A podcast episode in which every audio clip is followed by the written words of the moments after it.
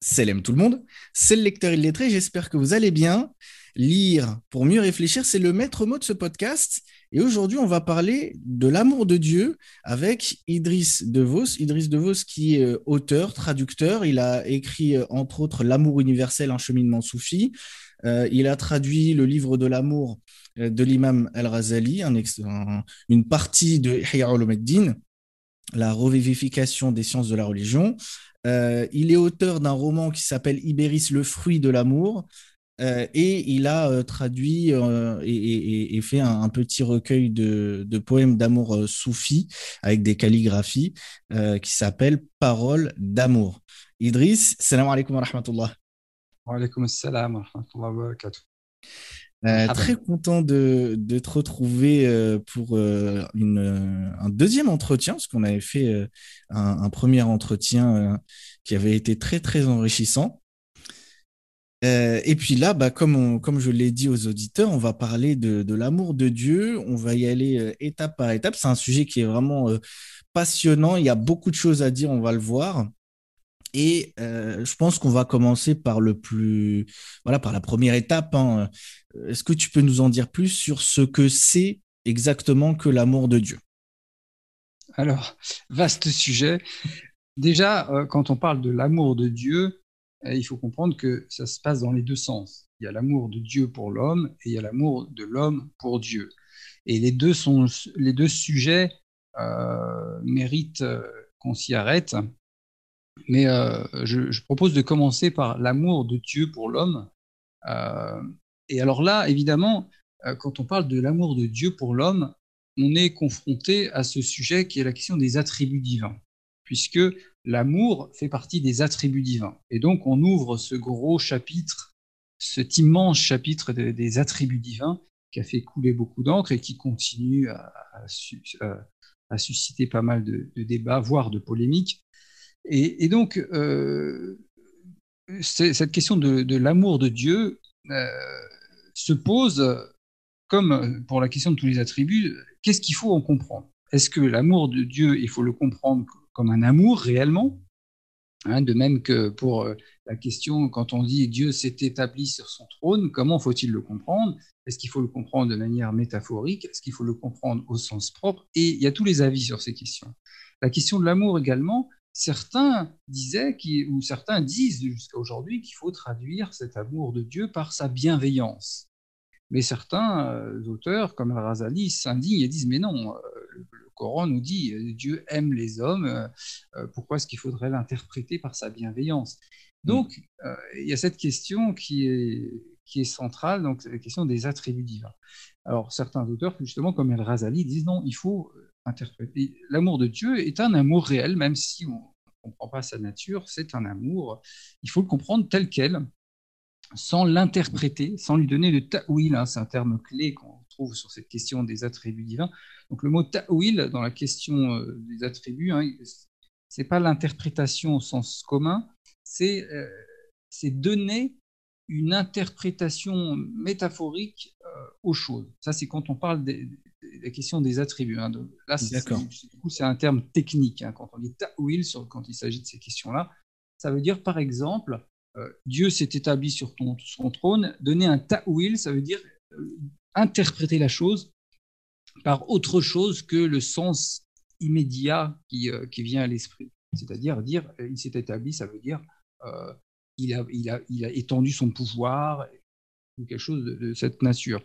Pour l'amour, ce sera pareil. Euh, donner un ta'wil à l'amour, ce serait dire euh, qu'il a, qu'il a, qu'il a, en fait, qu'il a de la bienveillance pour ses créateurs. Mais finalement, si on réfléchit bien, ça revient au même, parce que bienveillance, c'est aussi un sentiment.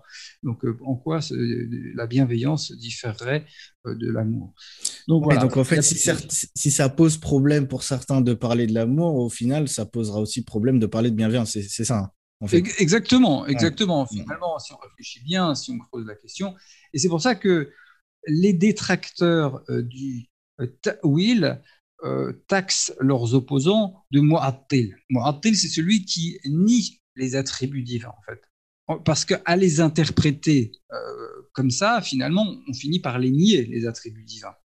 Hein, euh, nier l'amour, euh, nier que Dieu est un amour, ça, finalement, ça le dépossède de ses attributs. Donc il y a, deux extrêmes dans, la question des attributs divins. Il y a la ceux qui, dépossèdent complètement Dieu de ses attributs, ce qu'on appelle le tartil, les mu'attilun. Et de l'autre côté, il y a les anthropomorphistes qui, euh, qui, donnent, enfin, qui ont tendance à, voilà, à donner une vision anthropomorphique justement euh, des attributs divins. Et puis euh, au centre, si vous voulez, il y a, tous ces gens qui essayent de, de trouver une, voie médiane. C'est là que c'est en fait extrêmement compliqué. Mais donc, on ne va pas rentrer dans le détail de, de ces questions-là, mais c'est pour un peu situer la, la, complexité du débat, en fait, de l'amour de Dieu. Alors, le Coran, le Coran dit hein, explicitement, mais bon, évidemment, il y a beaucoup de choses comme ça dans le Coran qui, euh, qui sont euh, d'apparence explicite, mais qui, pour certains, ne sont pas forcément explicites. Hein. Dieu, Dieu nous dit, Dieu aime ceux qui sont ceux-ci. Hein. Euh, si, vous aimez, si vous aimez Dieu, suivez-moi, Dieu vous aimera. si vous abandonnez, si vous, vous, vous rétractez, Dieu fera venir des gens qui l'aiment et qui l'aimeront, etc. Donc il y a beaucoup de passages coraniques qui parlent de l'amour de Dieu pour les hommes ainsi que l'amour des hommes pour Dieu. Euh, ce, qui, euh, ce qui peut nous faire la transition justement pour le deuxième sujet, qui est celui de, l'amour des hommes pour Dieu, et qui là pose aussi un autre problème. Pourquoi? Les choses sont jamais simples. Et en même temps, l'amour est quelque chose de, perceptible dans le cœur. Hein, c'est une réalité. D'ailleurs, quand on parle de l'essence de l'amour, euh, on dit l'amour est une réalité. justement, c'est un attribut divin on ne peut pas en cerner la nature, mais on peut le percevoir, on peut le, on peut le, ressentir, et c'est ça l'essentiel. Euh, mais donc, la, difficulté ici, c'est lorsqu'on dit aimer Dieu, on parle d'aimer qui en fait? Car que connaissons-nous de Dieu? Sachant qu'il y a, y a l'aspect transcendant de Dieu, dont le Coran nous dit qu'il est imperceptible, qu'il est au-delà de tout ce qu'on peut imaginer, etc. Hein, euh. donc, si on considère Dieu dans sa transcendance, euh, on ne peut l'atteindre, on ne peut le, on ne peut le, comment dire, le, cerner. Et donc, peut-on aimer Dieu Peut-on aimer celui, qu'on, celui dont on ne sait pas l'essence hein? Peut-on, peut-on finalement, euh, comment peut-on porter cet amour sur un objet dont nous n'avons pas connaissance. Donc là, euh, donc si on envisage Dieu uniquement dans son aspect transcendant, il y a une impossibilité d'aimer Dieu finalement. Si par contre on envisage Dieu dans son aspect immanent, hein, euh, où que vous tourniez et le visage de Dieu, euh, il est plus près de vous que votre veine jugulaire, etc., etc.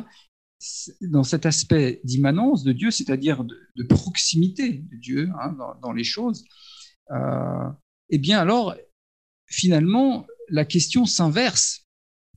Peut-on aimer autre chose que Dieu? C'est à travers cette manifestation euh, de Dieu dans les choses, hein, euh, ces choses qui n'ont pas de réalité propre. Hein, dans la théologie musulmane, on dit que le seul qui, a une existence réelle, c'est Dieu. Et toute chose, toute sa création n'a qu'une existence par emprunt. D'ailleurs, dans la, doctrine acharite, qui est la doctrine dominante chez les sunnites hein, depuis des siècles, eh bien, on nous dit que Dieu recrée le monde à chaque instant. C'est-à-dire que non, il n'a pas, il pas jeté euh, euh, comme ça la causalité et il a laissé les choses se déployer. Non, il, il recrée des choses à chaque instant. Alors pourquoi est-ce que les théologiens musulmans ont insisté là-dessus parce qu'ils ne voulaient pas donner à la causalité une puissance autre que Dieu. Car à leurs yeux, ce serait encore été une forme de shirk de donner à la causalité une, puissance en soi. Et donc la puissance ne doit appartenir qu'à Dieu. C'est le Tout-Puissant euh, et, c'est celui, qui a l'exclusivité de la puissance. Et donc, euh, donner à la causalité une puissance en soi, une force, serait été euh, associé à Dieu euh, quelque chose dans sa puissance. Et donc, il considère que euh, Dieu recrée le monde à chaque instant. Et, cette recréation du monde à chaque instant, c'est aussi une forme de, de tajalli, hein, de manifestation hein, de, la divinité dans les choses à travers sa création. Le monde est une sorte de miroir de la, de, dans lequel Dieu manifeste hein, sa beauté. Et sa beauté, c'est ce qu'on aime au final. D'accord. Dieu est beau il aime la beauté. Dieu est mm. beau, il aime la beauté. Et c'est pour ça que les mystiques disent que la, la, création, de, la création du monde est un acte d'amour. Hein, car mm. euh, d'ailleurs, il, y a deux, il y a deux façons d'envisager.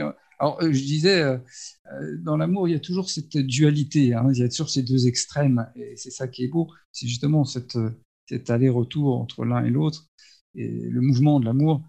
Mais justement, dans, la vision mystique, la création de l'amour est un acte euh, la création du monde est un acte d'amour. Et il y a ceux qui disent il crée par amour de donner, car il est, euh, ça c'est notamment chez Ibn al-Jawziya et Ibn Taymiyyah, c'est les deux. Ils disent euh, Dieu est tellement profus, il a un excédent tellement immense, tellement, tellement incommensurable, qui, que ça déborde et qu'il crée le monde par amour de donner. Ça, c'est la première façon d'envisager la chose. Et puis, il y a ceux qui disent il crée l'amour par, euh, il crée le monde par amour d'être contemplé. Et là, euh, c'est donc le miroir. Donc le monde est ce miroir dans lequel Dieu se mire, justement, hein, d'où le mot miroir en français. il se mire, il se, il se regarde. Et donc, donc là, c'est l'amour narcissique, pas au sens évidemment euh, négatif du terme, mais c'est l'amour de recevoir. Donc il y a l'amour de donner et l'amour de recevoir qu'on va retrouver évidemment dans la question de l'amour humain, puisque dans l'amour humain, il y a également ces deux formes d'amour, l'amour de donner, et, qui sont liées d'ailleurs, car quand on reçoit, on, acquiert puissance de donner ensuite. Parce que quand le bébé euh, allait sa mère, il, euh, reçoit d'elle euh, le lait maternel et ensuite il, a de la force pour lui donner des sourires, lorsque quelqu'un vous donne euh, de l'amour, il vous charge en énergie et vous êtes capable ensuite de donner, etc. etc. Et toute, la question de l'amour est, liée à ce, à ce, double mouvement, en fait, amour de recevoir et amour de donner, qu'on retrouve dans la question théologique hein, de l'amour de Dieu hein, dans la création. Alors, je, me suis euh, éparpillé un peu, mais. mais euh, non, c'est très intéressant. C'est très intéressant. Et puis, c'est vrai qu'il y a pas mal de, de on va dire, de, de, choses qui, qui, sont à développer. Comme tu dis, il y a, il y a plusieurs, euh, plusieurs types d'amour l'amour de donner, l'amour de recevoir. C'est vrai que si on n'y réfléchit pas, on va dire particulièrement, euh, on, ne pense pas forcément euh, à, ce, à ces deux types d'amour, alors qu'effectivement, ce sont des choses qui se, qui se complètent. Quoi. Et il y, a, une grosse euh, importance, j'ai l'impression, de, de, tout ce qui est, enfin, de, de, cette dualité, en fait, dans, dans, le sujet de l'amour. Tout, tout, à fait. Tous les chapitres de l'amour sont traversés par cette, cette dualité. Hein. On a dit déjà tout à l'heure voilà, la, transcendance, l'immanence, quand il s'agit de théologie. Dans la question de l'objet de l'amour aussi, euh, il y a, l'amour et, l'amour lié au manque et il y a l'amour lié à la puissance de donner, hein, la puissance. Euh, euh, dans tous les sujets de, l'amour sont, traversés par cette question de la dualité, qui sont finalement le yin, le yang. Dans la terminologie, on parle de jalal et de jamal, hein, la beauté et la majesté. Donc il y a les, attributs d'amour, les attributs de beauté, les attributs de, majesté, qui sont un peu le, donc le masculin le féminin. Et donc, évidemment, quand on parle de masculin et féminin, on comprend tout de suite voilà, qui a ces deux, ces deux aspects qui sont complémentaires hein, et qui créent la dynamique hein, de l'amour, justement, car euh, il, faut, il faut cette dualité pour la, la dynamique.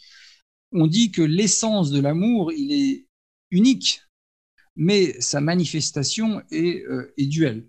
Hein. c'est ça le, et c'est ça qui est, intéressant, c'est que justement, quand on considère l'amour comme une force dynamique, on peut la voir comme, le voir comme un peu comme une spirale qui revient à son centre.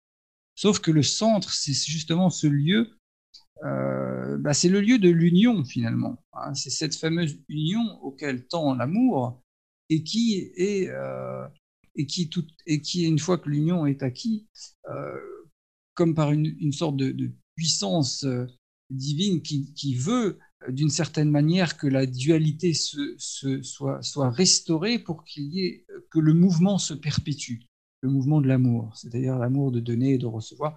Et donc il y a, il y a cette spirale qui repasse par le centre. Et donc le centre est un, mais les manifestations de l'amour sont toujours euh, duelles.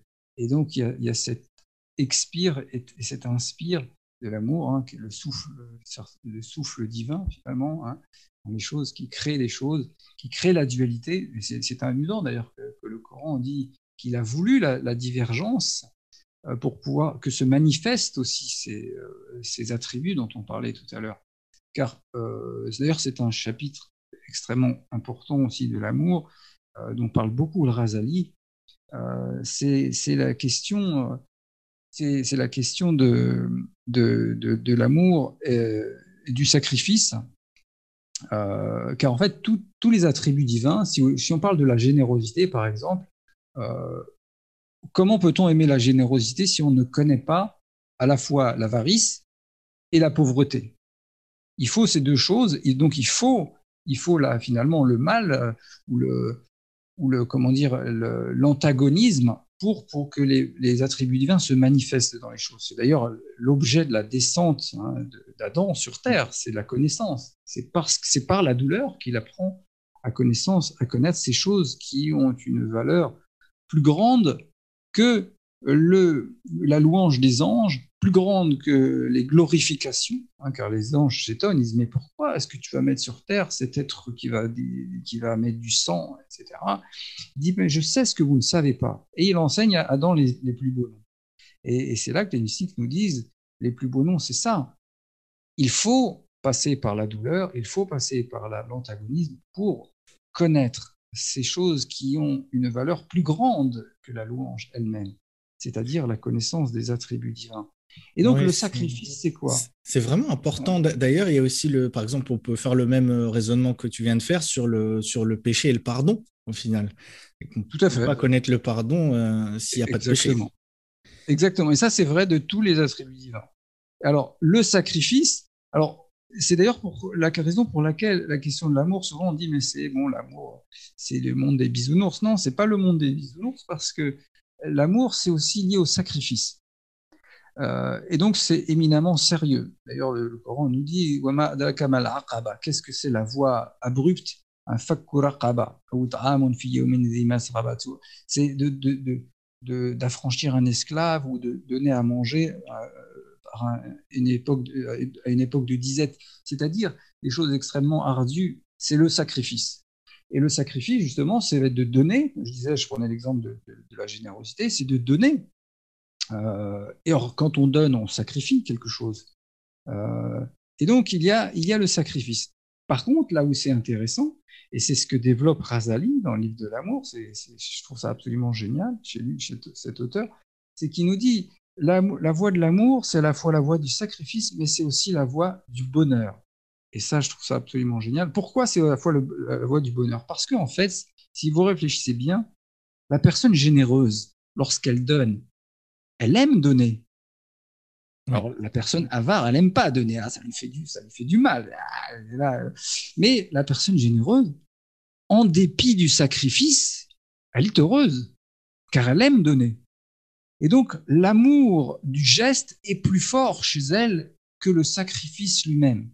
Et c'est donc ça la voie du bonheur, me dit Razali, c'est d'acquérir toutes ces vertus, c'est-à-dire d'apprendre à aimer la chose. Il ne s'agit pas seulement de s'efforcer de faire. Alors il nous dit la première étape, c'est de s'efforcer, puisque si on n'est pas généreux de nature, bah, on a du mal.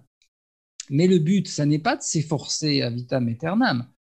Le but, c'est de devenir capable d'aimer la chose, c'est-à-dire de, de pouvoir connaître la saveur du don, d'acquérir cette saveur, d'acquérir cette capacité de goûter à la saveur du don. Et c'est l'attribut divin. C'est ça l'attribut divin.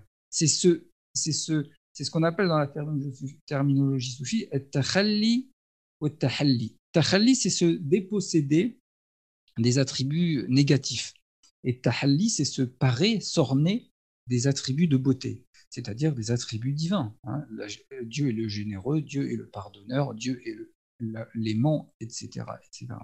Et donc chez Razali, euh, comme chez d'autres, hein, puisque Razali a évidemment marqué son temps, mais euh, donc euh, la voie de l'amour est à la fois la voie du sacrifice, mais en même temps la voie du bonheur. Et je trouve ça absolument génial mm. parce que ça, voilà, ça donne une, une, finalité heureuse aux choses et pas seulement le sacrifice, ah, il faut souffrir, il faut. Non. Et c'est un cercle vertueux. Pas une fin en soi, effectivement. Voilà, la souffrance n'est pas une fin en soi, euh, mais euh, le sacrifice est, est, euh, est un, fait partie de l'amour. On ne peut pas dissocier, on ne peut pas dire oui, aimez-vous les uns les autres de manière purement théorique. Il, faut que il faut que cet amour se manifeste euh, dans des actions. Hein. C'est pour ça d'ailleurs que euh, en arabe, vous savez, le, euh, entre le ilm et le amal, il y a que deux, il y a une inversion de deux lettres seulement. C'est la même racine inversée. Ilm, alama, et, et, puis amal, amala. Et d'ailleurs, le prophète nous dit man amila amalan celui qui agit selon euh, ce qu'il sait, Dieu lui donne une science qu'il ignorait. Donc il y a dans l'action, dans la euh, agir selon notre connaissance, nous euh, accroît notre science. Hein. donc il y a un lien entre la, connaissance et, l'action. Et ça, c'est quelque chose qui revient souvent chez le Razali, euh, d'ailleurs, le... parce que tout ce que tu dis, en fait, l'importance de l'action, mais aussi l'importance de, de l'exercice spirituel pour, euh, bah, comme tu le dis, en fait, euh, enlever les, les défauts de l'âme et acquérir le, les, les qualités, le, fait que bah, il faille s'exercer, que c'est compliqué, mais que c'est en s'exerçant qu'à la fin, ça devient une habitude et euh, donc ça, c'est vraiment intéressant dans sa pensée, c'est que hum, il explique ce, côté-là vraiment très bien. Tout à fait. Et d'ailleurs, en fait, euh, là, on parle de Razali, mais la notion de tazkiyat et nafs, c'est une notion centrale dans le Coran, en réalité. C'est une notion, et ce qui est très amusant d'ailleurs, c'est que dans la, terminologie coranique, on parle de tazkiya. Or, la racine euh, zakawa, elle veut dire à la fois euh, sacrifier, mais aussi épanouir. Et comme je disais tout à l'heure, c'est drôle puisque euh, euh, enfin, zaka, pardon, purifier, pardon, hein, zaka, zaka purifier et épanouir. Comme si la purification et l'épanouissement étaient liés.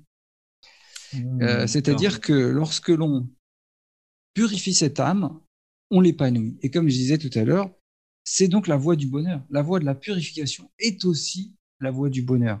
Et c'est dans la terminologie coranique elle-même, on a une trace de ça.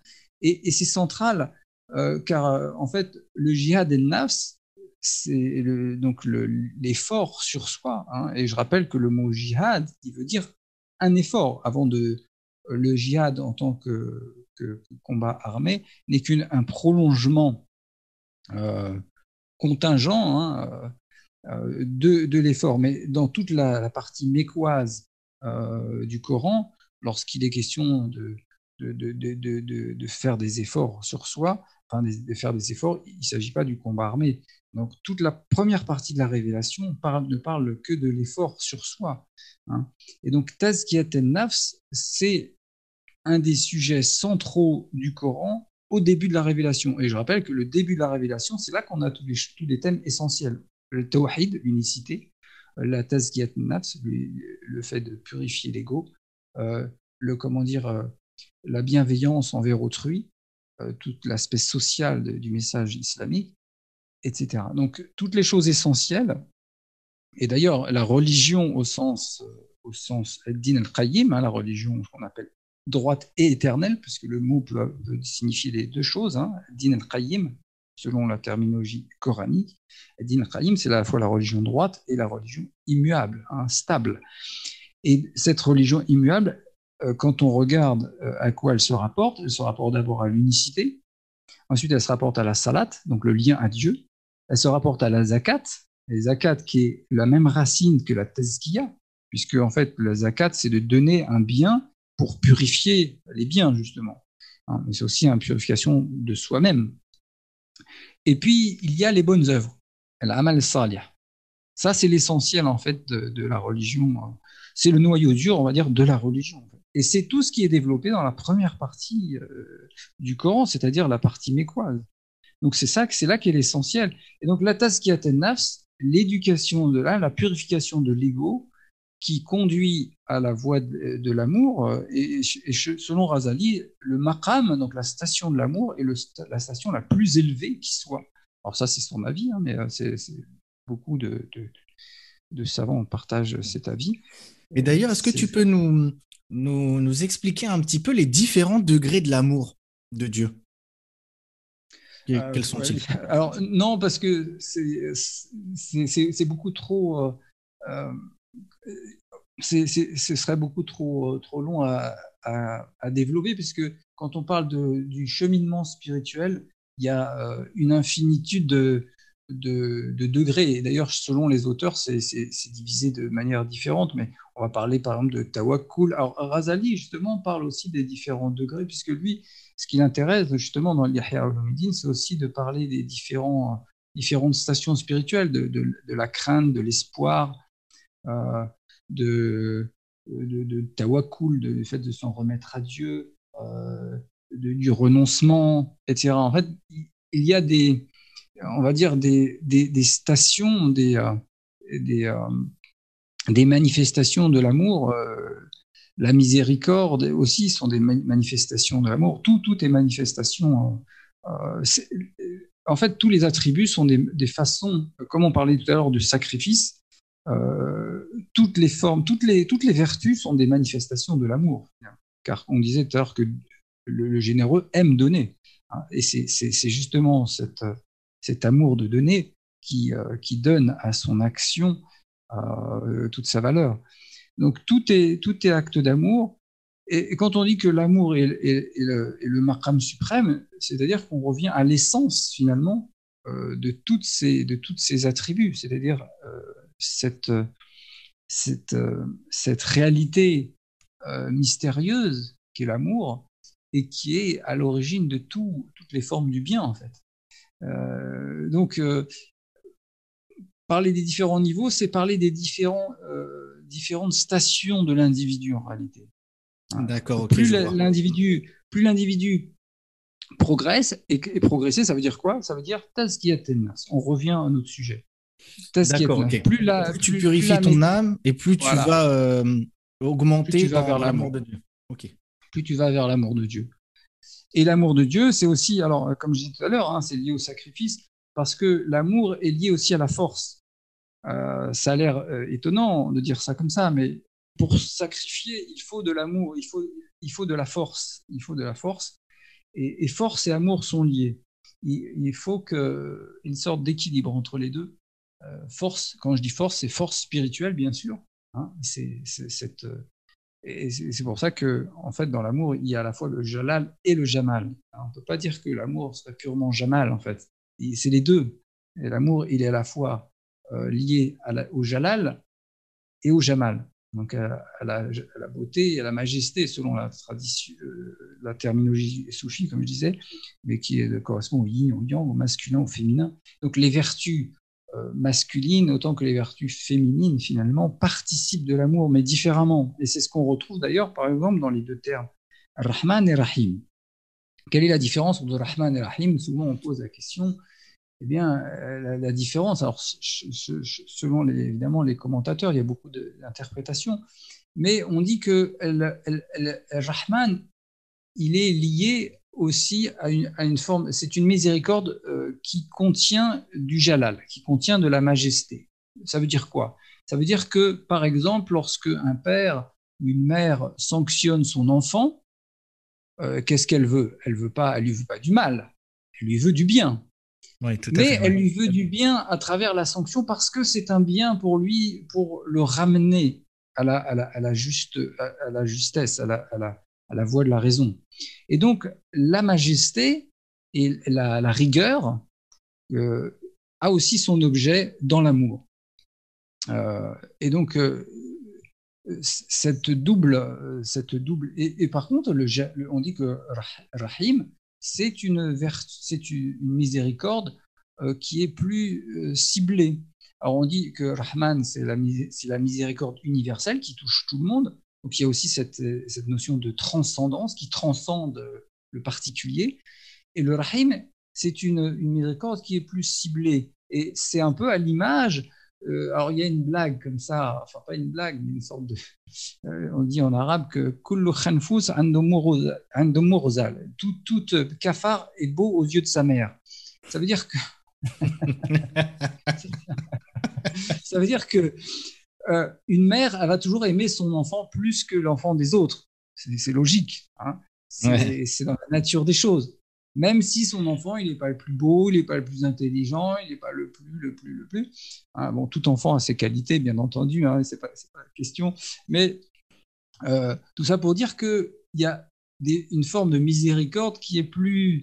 Euh, c'est pour ça qu'on dit que finalement, c'est un prolongement de ce, principe-là qui dit que Dieu, euh, il aime, il a une miséricorde particulière pour les musulmans. Donc là, moi, je, veux dire au sens, au sens plus, euh, au sens musulman, au sens large, avec un grand M, hein, puisque musulmans, c'est ceux qui se, musulmans, c'est tous ceux qui sont dans, dans le, dans, le, comment dire, le fait de s'en remettre à Dieu. Hein, euh, un, acte de paix. Un acte de paix. J'aime pas le mot soumission parce que c'est pas ce que, renvoie la racine. Hein. C'est le fait de, à la fois de, faire acte de paix et de et de et de comment dire de oui de d'adhérer finalement d'adhérer à et de, de s'en remettre à la volonté de Dieu. Hein, c'est ça, l'islam. Et donc, au sens large, c'est valable pour pour Abraham, pour Moïse, pour Jésus, etc., au sens coranique. Bref, euh, tout ça pour dire que, que je ne sais plus ce que je disais d'ailleurs. Euh, euh, tu, parlais de, de la miséricorde qui. Voilà, c'est ça. Exactement. Une miséricorde qui est. Donc, parmi les interprétations de Rahman et Rahim, on dit que Rahim, c'est une miséricorde qui, se, qui, se, voilà, qui est réservée aux musulmans, alors que le, le rahma, elle, est valable pour tous. Mais ça n'est finalement qu'un prolongement de ce principe dont je parlais. Donc il y a, le rahma de Jalal et le rahma de Jamal. Hein, ces deux formes de, de, rahma en fait qui se, euh, qui, se, qui se manifestent et qui sont deux manifestations de, ces, deux, de ces deux principes en fait. Donc il y a la force dans l'amour, mais il y, a la, il y a la force et, a la beauté, euh, la beauté au sens justement terminologie que, dont je parlais, c'est-à-dire toutes les vertus féminines et toutes les vertus masculines, en fait, les deux.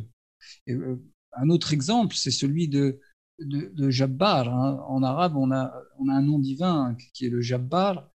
Euh, Jabara, la racine Jabara, ça veut dire redresser une fracture. Quand vous avez un os qui est cassé, qu'est-ce qu'on fait? On appelle le rebouteux et il vous tire un grand coup sur l'os et il vous le remet droit. Et ça fait mal. Ça fait mal, mais c'est pour votre bien. c'est ça. C'est ça les vertus de Jalal, en fait. C'est ça les vertus de Jalal. C'est quelque chose de. bien avec le. force. Ce qui est bien avec, avec ce, truc de revenir, euh, on va dire, à, au sens linguistique des mots, c'est ça, c'est que finalement, ça permet de, bien comprendre en fait le, sens qu'ont certains noms, par exemple, même des noms divins que on pourrait, euh, euh, on va dire, euh, disserter pendant des heures sur ce que ça veut dire, mais là, avec un petit exemple, on comprend parfaitement ce que tu veux dire, en fait. C'est ça qui est, vraiment impressionnant avec le, l'essence linguistique dans, dans, tout ce qui est langue arabe. C'est vrai, c'est vrai. Mais, et puis, ça explique pourquoi on a plusieurs traductions, ces choses-là, on comprend rien. Quand on regarde toutes les traductions, c'est pour ça que c'est important d'apprendre l'arabe à un moment parce que au bout d'un moment, on ne comprend pas pourquoi toutes ces quel est le lien entre toutes ces choses. Et une fois qu'on a les racines et qu'on comprend les, concepts qu'il y a derrière, alors on, comprend pourquoi toutes ces traductions, toutes ces, euh, toutes ces interprétations, etc. et effectivement, c'est très riche, c'est très riche. Tout à fait. Et, d'ailleurs, pour revenir un peu à ce que tu disais sur, euh, euh, sur Ar-Rahman, le, le, fait que c'est un nom de, de, de Jalel, de, transcendance, il y, a, y a un petit peu de, de ça dans ce que ce qu'évoque l'imam Ar-Razi dans son livre sur, le, sur, le, sur les noms divins, dans son traité des, des noms divins, où justement il donne les différents avis qui, qui peuvent exister sur ce sujet-là. Et euh, mhm. il, évoque un, avis justement qui, qui, parle de ça, où, il indique que euh, pour certains, euh, Ar-Rahman, c'est de la miséricorde, mais mélangée à de la majesté, à de la crainte, ah, tout simplement, parce que dans les versets coraniques qui parlent de ce nom-là, on le voit bien quand Marie est, face à l'ange et qu'elle ne sait pas que c'est un ange, elle se réfugie auprès de, du Rahman. donc, c'est hmm. que quelque part, il y a, il y a un côté majestueux euh. On va dire, qui, qui enrobe ce, côté miséricorde. Et il y a plusieurs exemples comme ça qui font que c'est vrai que ce que tu as dit, c'est vraiment très parlant et ça permet de bien comprendre euh, comment ça se fait que tel nom divin va être utilisé dans tel contexte et pas dans tel autre. Oui, oui, tout à fait. C'est Razi qui a, qui a montré un peu ces différents aspects. Et oui, c'est ça, c'est ça. Et c'est vrai que la, racine rahma, hein, qui veut dire la, matrice, l'utérus aussi, hein, c'est une vertu très euh, féminine à la base. Hein, la, racine elle-même. Hein. Rahma, c'est rahim, c'est l'utérus, sans, le ya, rahim. Et, euh, et donc c'est quelque chose de très féminin. Et quand on rajoute le, rahman, le rahman, ça rajoute un, aspect de majesté qui, euh, qui donne aussi une autre, une autre, un autre sens terme. Et, Rahman, on dit aussi que c'était, c'est un nom qui, qui, qui, euh, qui n'était pas connu des Arabes. On disait que les gens disaient, mais c'est qui Rahman? Euh, Ils ne connaissaient pas ce nom. Et c'est pas un nom qu'on utilise pour les humains. Alors que Rahim, on peut dire Abdel Rahim. Hein, enfin, on peut, non, pardon, on peut dire euh, Rahim, un homme, un homme Rahim, un homme miséricordieux. Ça, ça se dit, c'est un adjectif. Alors on ne peut pas dire d'un homme qu'il est Rahman, parce que c'est un, un, nom qui est réservé à Dieu finalement. D'où encore l'idée de transcendance du nom, alors que Rahim est un, est un nom qui est plus euh, ancré dans, dans, justement dans l'immanence, dans, dans, la, dans la création. Hein. Donc c'est aussi un autre aspect, il y a beaucoup de choses. Et d'ailleurs, aussi sur le Rahman Rahim, euh, il y a aussi le, choix de traduction de, euh, de, Maurice Gloton, dont tu pourrais nous, parler, qui fait un lien directement avec l'amour.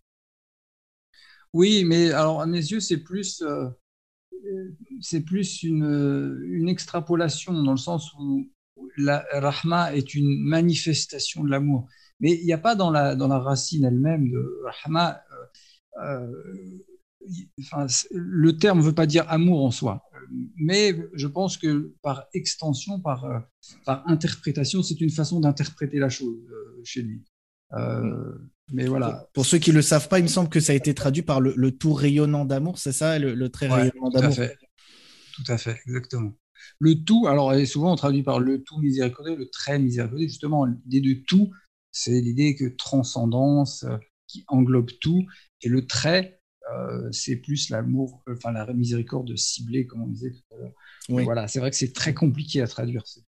Ouais, c'est ça fait partie des termes qui sont compliqués. On trouve un peu de un peu de tout quand on, regarde un peu les différentes traductions. Alors il y a ceux qui traduisent par clément, miséricordieux, euh, et puis il y a, d'autres il y a d'autres types de. Mais comme je dis toujours, quand il y a plusieurs traductions, c'est qu'il y a plusieurs interprétations au niveau des tafsirs. Et ça, ça se vérifie à tout je fais souvent cet exercice avec, les élèves, quand on, voit plusieurs euh, traductions, il euh, euh, suffit d'aller voir dans les tafsirs, on voit qu'il y a plusieurs interprétations. Donc les, traducteurs sont tributaires des, interprétations qui, les précèdent hein, auprès des auteurs arabes. Et donc, par la force des choses, ils, sont obligés de faire des choix.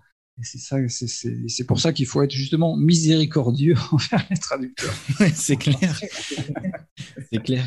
Mais euh, d'ailleurs, euh, là, je viens d'y repenser, mais euh, il me semble que c'est René Khawam, dans sa traduction du Coran, qui traduisait Ar-Rahman par le maître de miséricorde. On pourrait dire que ça, ça, ça, rejoint un peu l'idée de majesté en quelque sorte. Bon, après. j'ai jamais lu ça, mais ouais.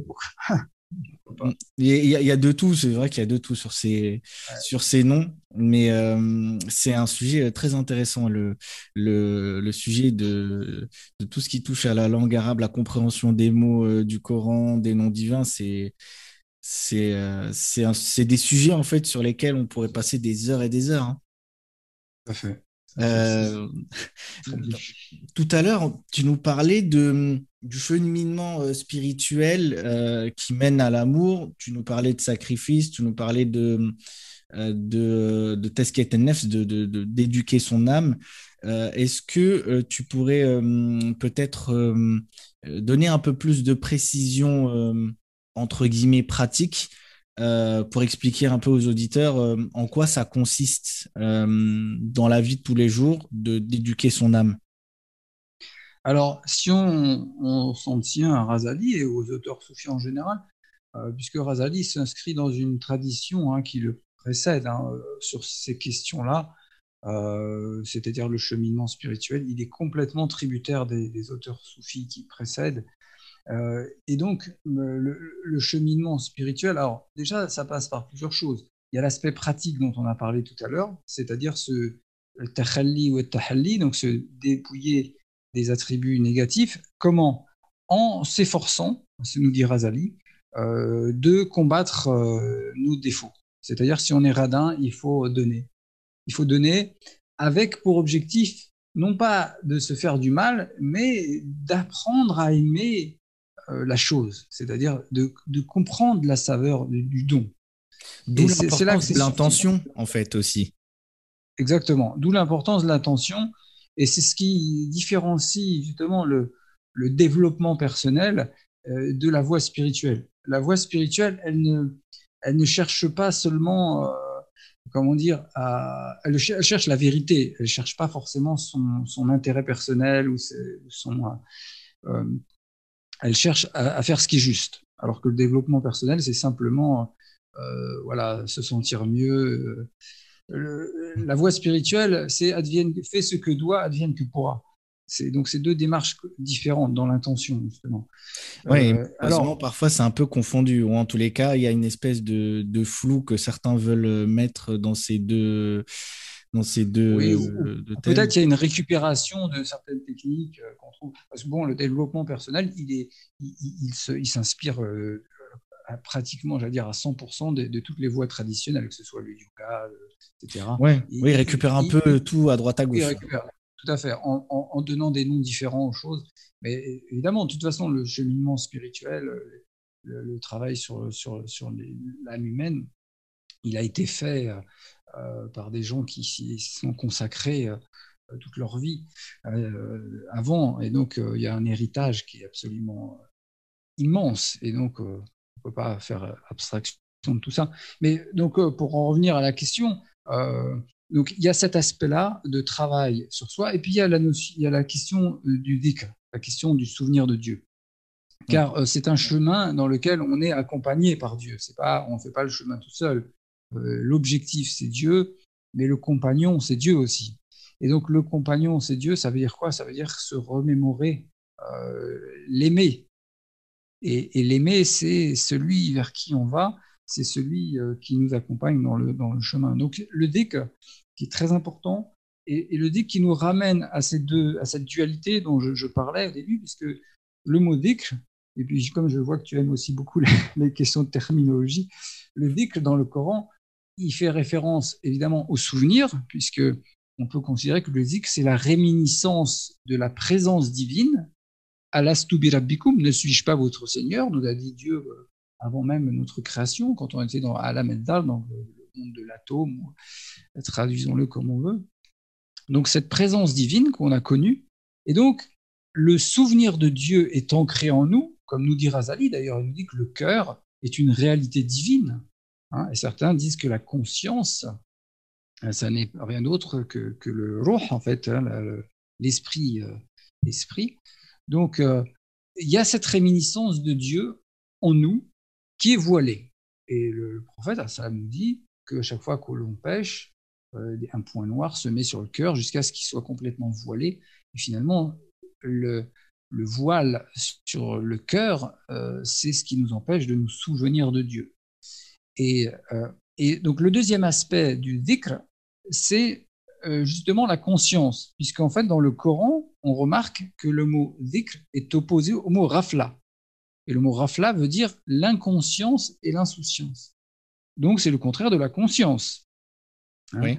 Et donc il y a l'aspect transcendant du dhikr, c'est-à-dire ce qui nous ramène à la présence divine, le souvenir de la présence divine, et puis l'aspect immanent du zikr qui nous ramène à l'aspect justement immanent de Dieu, c'est-à-dire sa présence dans les choses. Donc être conscient, et c'est un autre chapitre d'ailleurs important de l'amour, c'est la reconnaissance de Dieu à travers les choses. On a parlé tout à l'heure hein, justement de la manifestation de Dieu par les choses. Eh bien, un des enjeux majeurs, c'est de le reconnaître à travers sa création. Et donc le reconnaître déjà à travers les attributs, c'est justement là l'objet de ce qu'on disait tout à l'heure, le fait de, se, parer des attributs divins.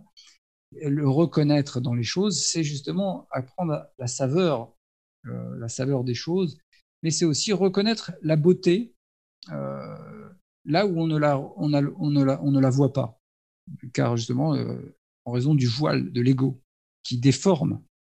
L'ego est un prisme déformant qui nous déforme la réalité et qui nous empêche de voir les choses telles qu'elles sont.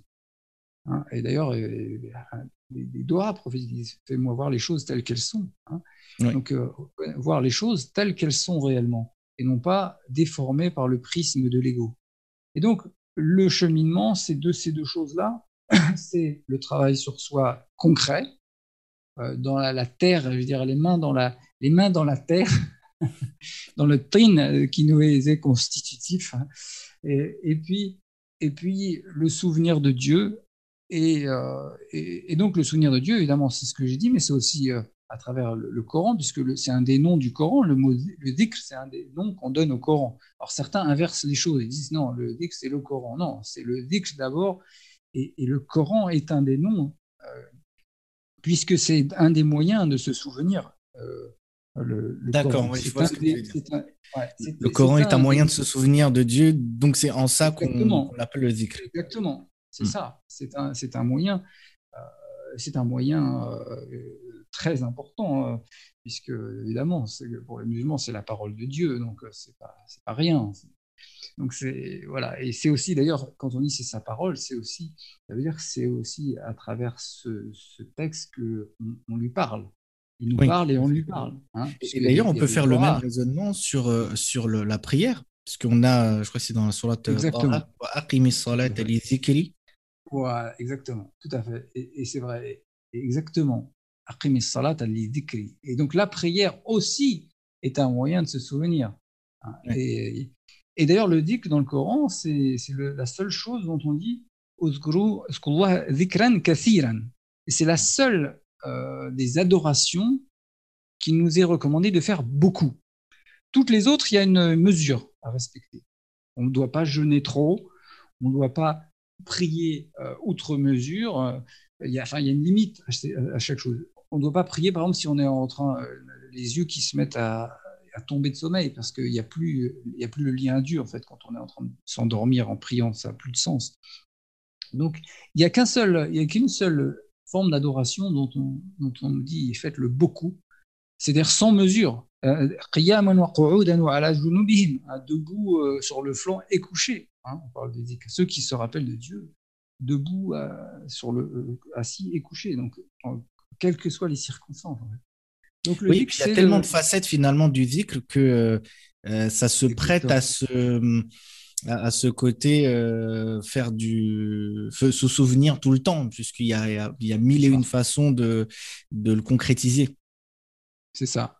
Dans toutes les toutes les adorations sont une manière de se souvenir de Dieu et de, de garder Dieu en conscience, ce qui est un des enjeux majeurs dans le soufisme, c'est-à-dire de garder Dieu en conscience en permanence. Hein, ce qui ce qui voilà, ce qui est... Et donc le cheminement, finalement, c'est ça, c'est d'aller vers ça jusqu'à l'effacement de soi. L'effacement de l'ego, c'est ce que ce qu'on appelle le, le fana, donc l'extinction de l'ego. Et ce qui est très joliment symbolisés par le lam alif. Pour ceux qui connaissent l'arabe, le lam alif, il fusionne quand on les écrit ensemble et il ne forme plus qu'une seule lettre. D'ailleurs, le plus ancien traité de soufisme sur l'amour qui nous soit parvenu appartient à Mohamed Deylami, qui est, euh, qui est, un auteur très ancien. Il faudrait que je retrouve les dates. Je suis pas fort pour les dates, mais je crois que c'est en 200 quelque chose. Euh, bref, euh, son livre s'appelle justement la, fusion, enfin la fusion du lam et du alif. C'est un titre un peu pompeux, un peu fleuri, mais euh, qui veut dire ça en, résumé, quoi. La, fusion du lame et du alif. Pourquoi alors Qu'est-ce que c'est que cette histoire de... Il ne s'agit pas évidemment euh, de fusionner, car ça c'est inconcevable du point de vue euh, théologique, il n'y a pas de fusion possible. Il y a uniquement, en fait, la disparition de celui qui n'a jamais existé réellement. Car comme on l'a dit tout à l'heure, le seul qui n'a d'existence réelle, c'est Dieu. Tous les autres ont une existence par emprunt. Car on a dit que Dieu recrée, si, alors si selon la perspective acharite, Dieu recrée le monde à chaque instant, ça veut dire que, euh, en réalité, n'était-ce cet acte créateur, euh, finalement, euh, rien ne pourrait être. Donc à chaque instant, donc qui a une existence réelle, c'est Dieu. Le reste n'a qu'une existence que par emprunt, que par euh, que par euh, voilà soutien. Le qayyum hein, le c'est le soutien universel. On, on le traduit parfois comme ça. Donc n'était-ce ce soutien?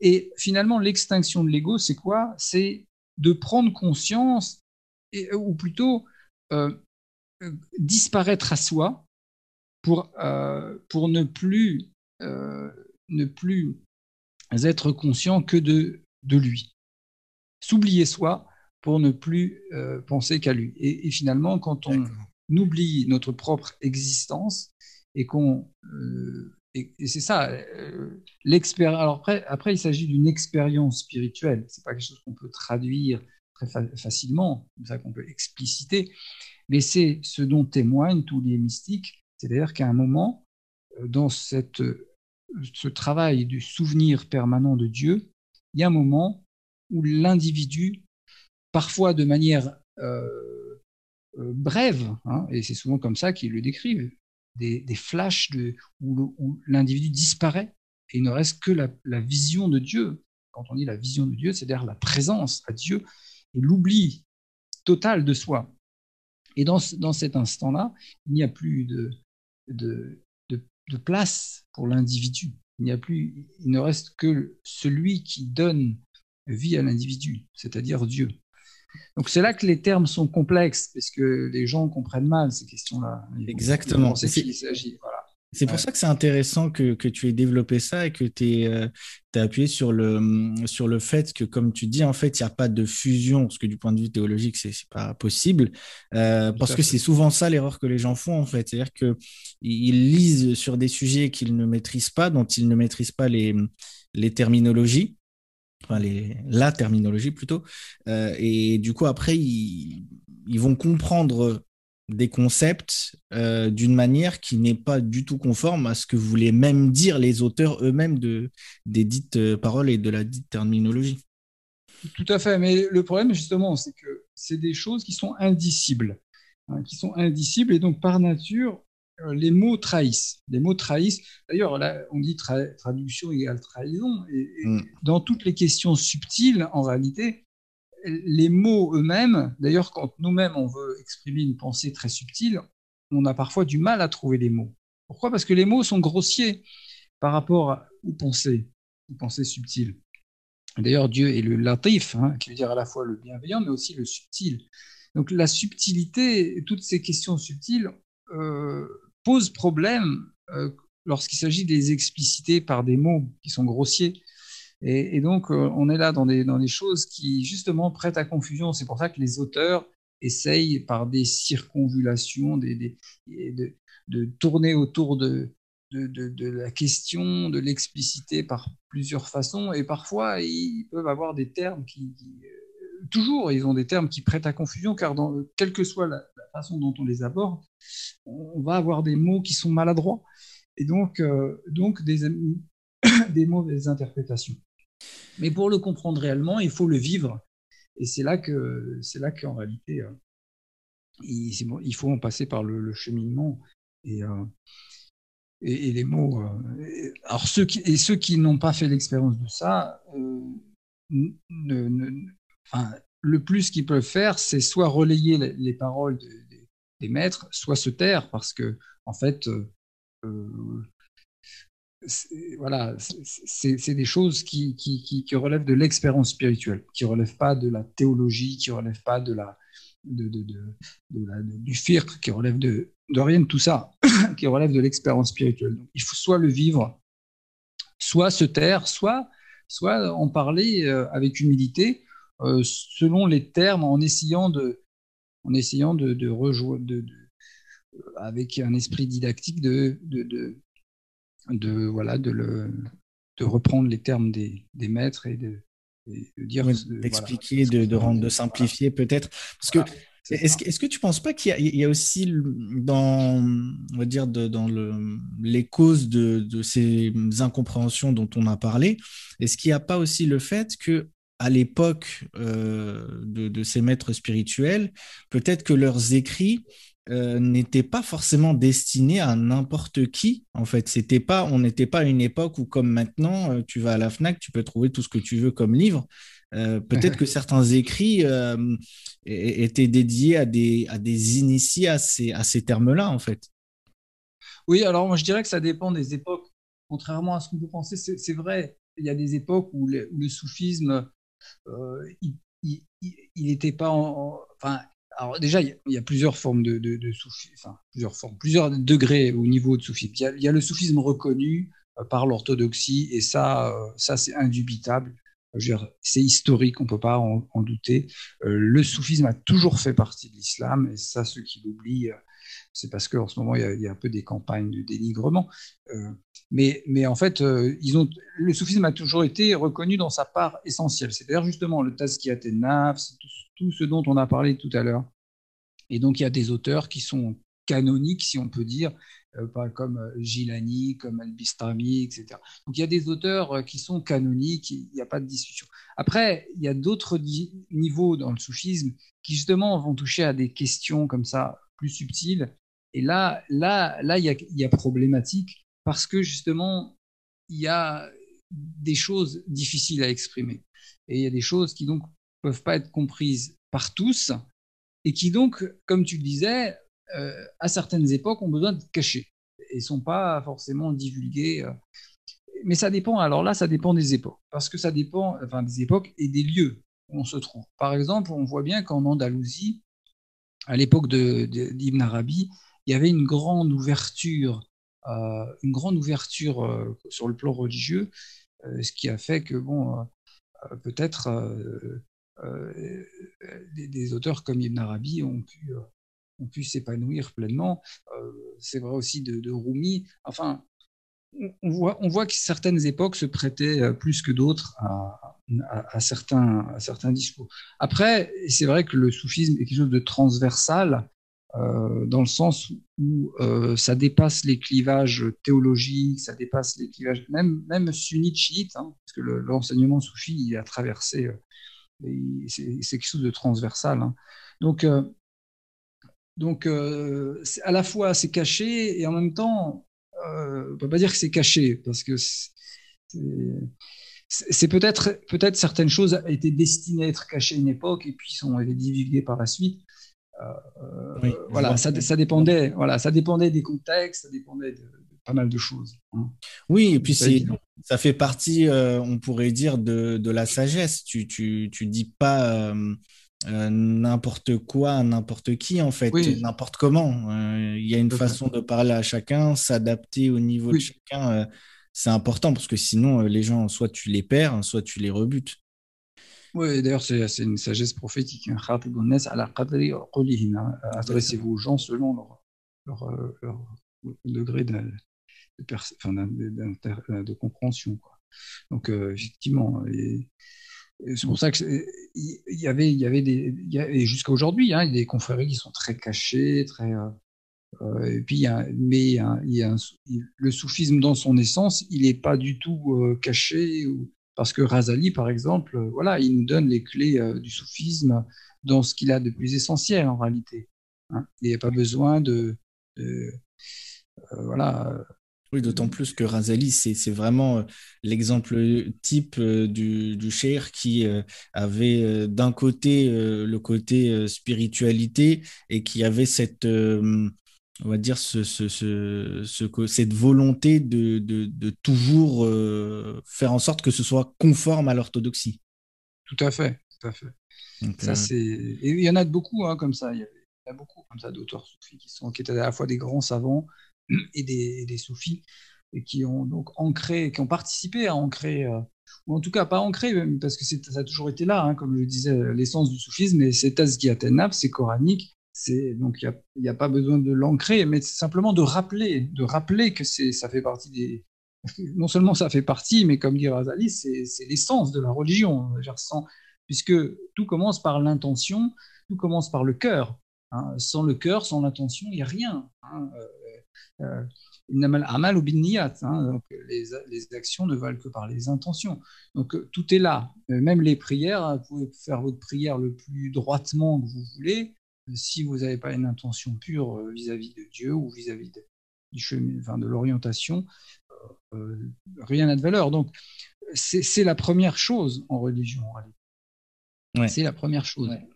Mais, mais voilà. Mais, mais c'est vrai qu'il y a beaucoup de, de questions qui sont complexes, qui peuvent prêter à, confusion. Et puis, euh, et puis, évidemment, il y a l'aspect euh, historique du soufisme avec le confrérisme, etc., qui là aussi peut poser des problèmes, etc. Donc c'est pour ça qu'il faut, faut bien distinguer, en fait, faut bien distinguer ça et ça, l'essence de la chose, et puis les, les formes qui peuvent trahir parfois, qui peuvent être excessives, qui peuvent être... Euh, et ça, c'est l'aspect humain, c'est l'aspect humain, en fait. C'est rien d'autre. Mm. C'est la, patte humaine qui. Voilà. Euh, ce que je voulais également euh, te demander, c'est euh, tu nous as parlé du cheminement spirituel et bah, ça, me, ça me fait penser aussi que ben, dans le, on va dire les, les, les formules de zikr que beaucoup de, de, de maîtres spirituels recommandés qui, qui remontent de toute façon au prophète salam, il y a, on va dire, une espèce de noyau dur sur le fait de, de dire la ilaha illallah, donc il n'y a de mm. Dieu qu'Allah, euh, sur le istirfar, le, le, fait de demander pardon, et sur mm. euh, la prière sur le prophète alayhi.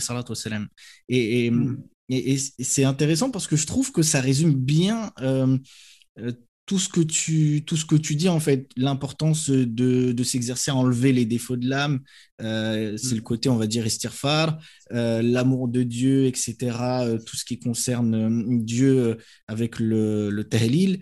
et du mm. coup, il y a également dans le cheminement spirituel l'importance euh, de la prière pour le prophète. Et dans ton livre mm. sur l'amour universel, tu parles également euh, de l'amour pour le prophète. Est-ce que tu peux nous expliquer un peu le, lien entre l'amour de Dieu et, l'amour du prophète, comment ça, ça s'imbrique? Déjà, pour revenir sur la, sur la, shahada, on retrouve les aspects, puisque dans la shahada, elle commence par là, pas de divinité, si ce n'est Dieu. Alors, à notre époque, euh, on se dit peut-être que bon, euh, plus personne n'adore des idoles, à quoi bon? En réalité, le Coran nous dit As-tu vu celui qui a pris ses passions pour Dieu? Et en, réalité, ici, on en revient à ce, a, ce que le Coran appelle aussi le, péché intérieur, qui est aussi un des chapitres euh, importants euh, chez Razali et chez d'autres. Bref, les, divinités, il ne s'agit pas simplement des idoles en terre cuite ou, je ne sais quoi, hein, c'est aussi les idolâtries cachées. Hein, c'est ce qu'on appelle shirk el-khafi, hein, l'idolâtrie cachée. Le fait de prendre ses passions pour Dieu, c'est le Coran qui nous dit ça. Donc, la, la shahada commence par dire non, pas de Dieu. Pas de Dieu, c'est-à-dire je fais abstraction de ma personne. Et on en revient à ce qu'on disait tout à l'heure, le fait de, du, de la mort spirituelle, la mort de l'individu. La mort, mais pas au sens, euh, voilà, au sens macabre du terme, hein, l'effacement, hein, l'effacement de l'individualité au profit de l'être qui n'a jamais cessé d'être. Hein. Donc c'est là, il a. pas de divinité, y compris les, passions et tout ce qui est ces formes d'idolâtrie cachée, c'est-à-dire l'amour de l'ego en fait, l'amour de soi. C'est ce qui est l'essence de tous les péchés finalement. C'est ça. Et donc, et d'ailleurs, on dit que dans la tradition que tous les, euh, tous les péchés sont pardonnés à part le shirk, par le, enfin le, l'association, associer à Dieu quelqu'un. Or, si on voit ça au sens large, on se dit, mais euh, c'est pas seulement les adolateurs euh, des, donc voilà, c'est un chapitre qui est finalement plus large et plus complexe qu'on peut imaginer. Mais bref, donc la Shahada, elle, fait partie, elle, parle de ça aussi. Hein. Pas de Dieu, si ce n'est euh, illallah, si ce n'est Dieu, si ce n'est le Dieu, hein, le seul. Euh, ensuite, effectivement, l'amour du prophète, euh, alors c'est effectivement un, chapitre important. Euh, puisque, parce que donc dans, dans, la tradition musulmane, on parle de la, de la wasila, c'est-à-dire de, de l'intermédiaire. Alors même s'il n'y a pas en islam d'intermédiaire à proprement parler entre Dieu et l'homme, il y a finalement euh, ce qu'on appelle l'être l'être accompli.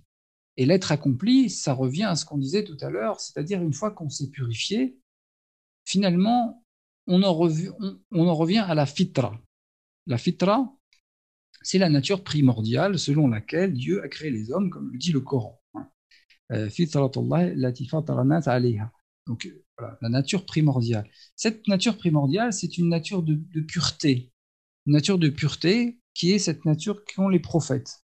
Et donc, finalement, revenir à la pureté, c'est revenir à la personne, à, la l'essence prophétique, c'est-à-dire euh, à cette conformation à son exemple.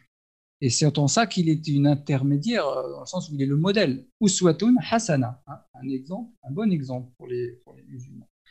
Euh, ça, c'est la première des choses. Donc, c'est revenir à cette essence prophétique. D'ailleurs, le Coran nous dit euh, Inna fikum Rasulullah.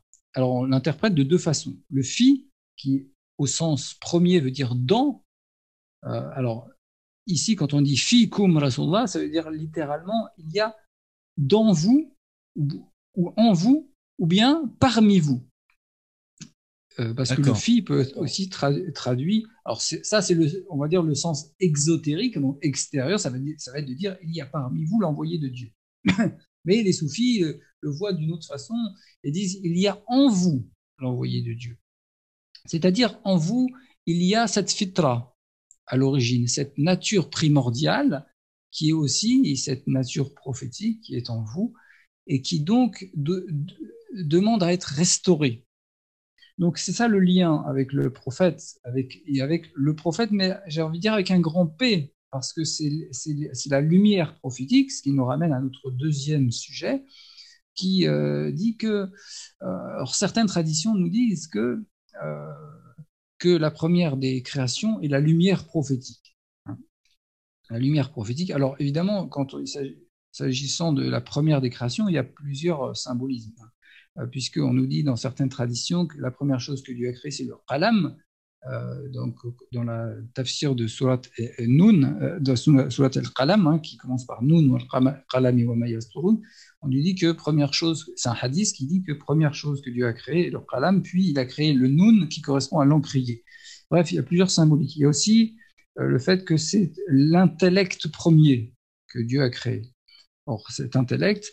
Et tout, mais, si on comprend toutes ces choses sur un plan symbolique, on peut, on peut, les, on peut les comprendre, on peut les, on peut les associer, si vous voulez. On peut, on peut comprendre qu'il s'agit d'une seule et même chose, mais dans différents aspects. Donc, la lumière prophétique sera aussi cet intellect premier, hein, qui, qui, est le, euh, et dont la tradition dit qu'il est, qu'il était pleinement obéissant, c'est-à-dire que pleinement conformé à la volonté divine. Hein, puisque finalement, c'est ça, le prophète, c'est celui qui se conforme à la volonté divine en tout aspect. Hein. Il, est euh, l'incarnation de la volonté divine, si on peut dire. Alors, pas incarnation, attention, vous voyez, c'est là que toujours que les, termes sont traîtres. l'incarnation. On, s'est compris. Il est la manifestation ou le, hein, euh, le prolongement de la volonté divine ou celui ou le, réceptacle d'ailleurs Mohammed qui veut dire qui est, qui est un, un participe passif de forme dérivée, mais qui peut aussi être compris comme un nom de lieu, puisque les participes passifs de forme dérivée servent aussi pour les noms de lieux. Donc Mohammed, ça peut être le très louangé ou le lieu de la grande louange. Et donc, sous cet aspect-là, il est aussi le, support de la louange, hein, et donc le support de cette manifestation. Bref, c'est un, long sujet, mais selon les, soufis, euh, ou, en tout cas selon la tradition, une, des, une, des, une, des, euh, un des, des traditions est de dire que la, lumière prophétique est, une est la première des créations. Et, donc, première des créations, puisque c'est c'est aussi euh, en lien avec la, comment dire l'objet de la création, puisque Dieu crée le monde par amour de se contempler euh, ou de donner. Mais dans les deux cas, il faut que ces, vertus se manifestent. Or, par qui elles se manifestent euh, en premier lieu, justement, à travers ces prophètes, car ce sont les plus vertueux des hommes, et ce sont donc les exemples à suivre etc. Donc tout ça est lié en fait. Oui, je comprends, euh, effectivement. Ah, c'est bien résumé, effectivement, peut-être pour les, les auditeurs euh, euh, pour qui ce, serait un peu compliqué. C'est ce que tu viens de dire qui, est, qui est vraiment essentiel, en fait, que mm. le, le, le, fait qu'ils soient les plus vertueux, c'est lié au fait que bah, forcément, ce sont les modèles à suivre. Et c'est en ça que bah, tu parlais de, d'intermédiaire, pas dans le sens il y a un intermédiaire entre nous et Dieu, ça il faut le rappeler parce que bon, encore une fois les mots ça. peut ça peut trahir, mais dans le sens où euh, c'est le modèle vers lequel euh, on va tendre et dont on doit se rapprocher, même si euh, voilà on l'atteindra jamais, mais en tous les cas c'est mmh. c'est c'est le modèle à suivre quoi. Exactement, c'est le modèle à suivre et pas seulement à suivre, c'est le modèle dont, auquel il faut revenir puisqu'il est la fitra est en nous, hein, nous dit la, tradition prophétique qui dit ça, c'est connu. Hein, euh, fitra, chaque nouveau-né naît selon la fitra. Hein, et, donc euh, après, c'est ses parents qui le, le, le, convertissent à tel ou tel. Euh, mais encore ça, c'est encore symbolique, c'est-à-dire que ne s'agit pas simplement de religion, il s'agit de, de comment dire, de comment dit-on de, modéliser la pensée des, gens, de les, comment on dit ça, le terme, euh, euh, le, terme m'échappe, euh, pas de les endoctriner, mais... oui, je vois ce que tu veux dire. je vois ce que tu veux dire. De les... Bref. Oui, je, je vois très bien, mais je ne l'ai pas aussi. le, voilà, le conditionnement, c'est ça le mot que je cherchais. Le conditionnement. On est tous conditionnés euh, le conditionnement, c'est à la fois l'enseignement des parents, mais c'est aussi le milieu social, c'est aussi la religion. Et méfions-nous parce que, euh, comme le dit Razali, il dit, mais moi je constate que bon, bah, les chiites, euh, ils restent chiites, les sunnites, ils restent sunnites. et puis celui qui naît dans le... Plus que ça, celui qui est malikite, il ne veut pas en démordre du malikisme, et celui qui est euh, il veut pas démordre. Alors, elle est où, où est le cheminement vers Dieu dans tout ça? Il y a un moment, il faut se déconditionner il faut se déconditionner et revenir. Euh, il faut revenir à Dieu et se poser des, vraies questions. Et, euh, chacun a un, chemin à faire. Celui qui croit qu'on lui a tout donné, qu'il a la chance d'être né euh, dans la terre où on, professait la religion pure, sans tâche et sans, sans erreur, il se trompe. Il se trompe. Il y a un conditionnement et il y a donc un besoin de déconditionnement. Et, ça, c'est très important, hein, parce que revenir à la fitra, c'est à la fois se, revêtir des attributs, hein, des beaux attributs, qui, d'ailleurs, on, l'a dit, hein, l'ego, c'est ce qui déforme, c'est ce qui déforme la vision de la réalité. Et donc, se déconditionner, c'est euh, restaurer la vision pure et revenir à la fitra. Et donc, revenir à la fitra, c'est revenir à l'exemple prophétique et, revenir à notre essence qui, qui n'est pas différente. D'accord, oui, je, je vois. Euh, et donc, euh, oui, c'est un, un, chemin, euh, pour venir au cheminement spirituel, c'est un chemin de longue haleine, hein, un chemin qui va durer toute une vie, hein, clairement. Là, on comprend mieux les, les enjeux et l'importance de ce cheminement pour atteindre finalement l'amour de Dieu. Est-ce que Peut-être tu pourrais nous donner un petit peu euh, quelques, hum, quelques fruits que récolte le, le, croyant euh, de l'amour de Dieu, en fait. Mhm. Euh, juste pour une petite chose qui me vient à l'esprit concernant l'amour du prophète, il y a cette fameuse tradition, Omar l'a dit, je t'aime plus que tout sauf moi-même. Et le prophète lui dit, mais le jour où tu m'aimeras plus que toi-même, ce jour-là, tu seras dans le vrai. Hein, donc c'est pour ça que le prophète, on l'appelait Al-Habib aussi, hein. c'est le bien-aimé. Hein, tout ça pour revenir à la centralité de notre sujet qui est l'amour. Hein. Donc euh, l'amour du prophète, c'est aussi euh, parce que aimer l'exemple, euh, le modèle parfait, qui, comme je le rappelais, est en nous d'une certaine manière, puisqu'il est la fitra, il est conforme à la fitra. Or, la fitra, elle n'est pas étrangère à nous-mêmes, puisque c'est au contraire, c'est notre nature première c'est notre nature fondamentale. Donc elle n'est pas différente. Simplement, il faut revenir euh, à cette fitra. Et donc, euh, l'aimer, apprendre à aimer euh, la fitra, c'est apprendre à aimer les vertus, c'est apprendre à aimer les êtres, les êtres de bien, d'où la nécessité d'ailleurs d'être bien entouré. Hein, le Coran nous dit soyez avec les gens sincères. Et ça, ça fait partie, d'ailleurs, quand on disait le cheminement tout à l'heure, quel est le cheminement Peut-être que j'ai oublié cet aspect important. J'ai dit qu'il y a le, travail sur soi, le dit, mais on aurait pu rajouter aussi le fait d'être bien entouré, car euh, après tout, l'islam, il était fondé sur le compagnonnage. Hein, on ne euh, on dit pas que c'est, on parle pas d'apôtres en islam, on parle de compagnons, hein, les compagnons du prophète. Donc le compagnonnage, c'est être bien entouré. Alors, les fruits de l'amour, c'est les œuvres. Les fruits de l'amour, c'est les œuvres. Et d'ailleurs, c'est une question importante. Puisque quand, regardez, quand on. Euh, euh, quand, euh, je vais dire, dans l'amour charnel, quel est le fruit de l'amour? C'est les enfants. les fruits de l'amour, c'est les actions. C'est les actions, c'est les, les, les, œuvres de bienfaisance. C'est ce que je disais tout à l'heure, quand la science n'est pas. la science n'est rien si elle n'est pas prolongée par des actions. Et les fruits, les fruits de l'amour, c'est les actions, et c'est ce qui perpétue l'amour. En fait, tout euh, l'amour, l'amour engendre des graines, des graines qui se déploient. Et euh, la tradition nous dit que euh, celui qui trace un sillon, une sunna, hein, qui trace un sillon bénéfique pour ceux qui viendront après lui, qui, qui, sera perpétué par ceux qui viennent, il aura les bénéfices de, tous ceux qui agiront selon sa sunna. Et donc, euh, les fruits de l'amour, c'est les prolongements, euh, ce sont les graines d'amour, les graines que l'on plante autour de soi.